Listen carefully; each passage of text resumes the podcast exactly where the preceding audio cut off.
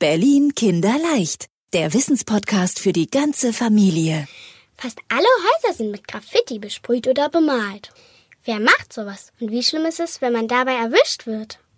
Ungefähr 10.000 Mal pro Jahr geht bei der Polizei hier in Berlin die Meldung ein, hier ist mal wieder was beschmiert worden, also im Schnitt gut 27 Mal pro Tag. Mal ist es nur ein kleiner Schriftzug, manchmal wird aber auch eine komplette U-Bahn seitlich zugesprüht. Dann geht für Clemens Müller die Arbeit los. Er ist Polizist beim Landeskriminalamt und zwar in der Abteilung, die versucht, Sprayer zu fassen. Er sagt, am einfachsten ist es natürlich, wenn er und seine Kollegen die Sprayer noch bei der Tat kriegen. Dann klicken die Handschellen.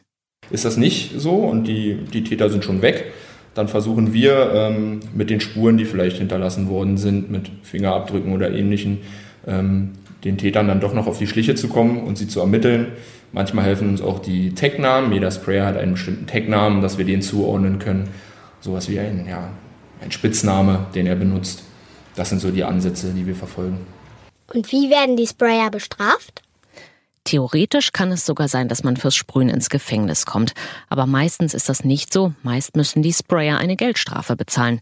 Manche hält aber nicht mal das ab. Auch wenn sie schon mehrmals erwischt wurden, sagt Clemens Müller.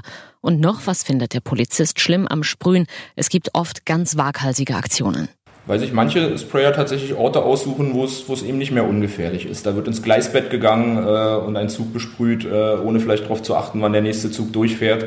Da kann es zu schweren Unfällen kommen. Ähm, manche Graffiti-Künstler betreten hohe Gebäude, ähm, um dort Graffitis anzubringen, die, die weit zu sehen sind. Einfach eine große viele Menschen, für viele Menschen zu sehen sind. Teilweise wird sich abgeseilt von den Häusern. Das sind natürlich dann Aktionen, die sehr gefährlich sind und wo es äh, richtig schlimme Verletzungen äh, bis hin zum, zum Todesfall im schlimmsten Fall kommen kann.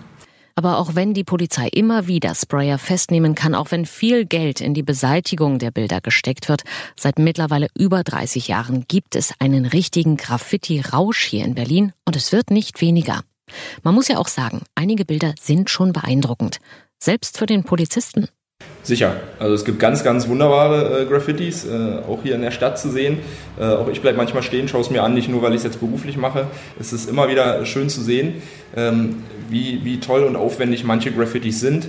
Ähm, nichtsdestotrotz ist es halt leider oft so, dass die Wände, die bemalt werden, äh, anderen Leuten gehören, die damit nicht einverstanden sind. Das ist verboten, das ist dann eine Straftat äh, und damit nicht mehr, nicht mehr in Ordnung. Aber was die Künstler teilweise können mit der Spraydose, das ist schon, das ist schon schön.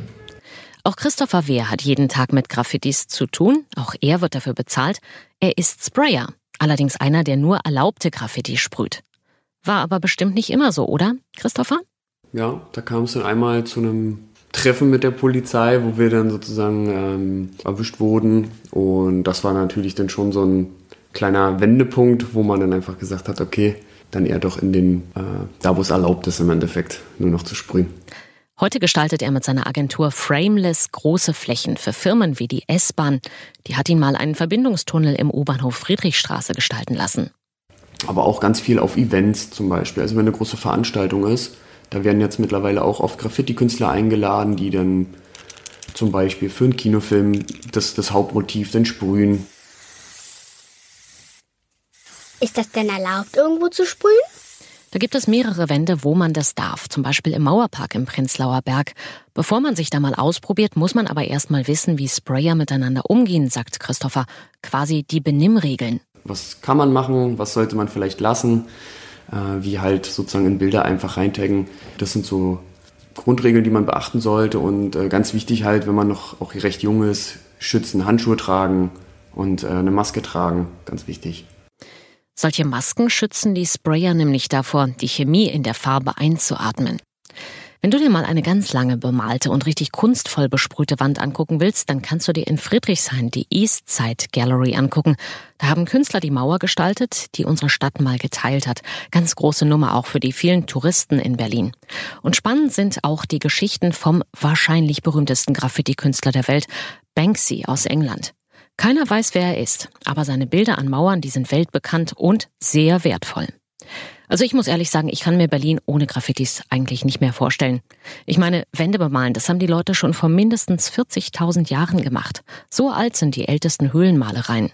Und ich bin mir sicher, schon damals haben die Leute diskutiert, ist das Kunst Oder muss das weg? Ach so. Berlin Kinderleicht, der Wissenspodcast für die ganze Familie.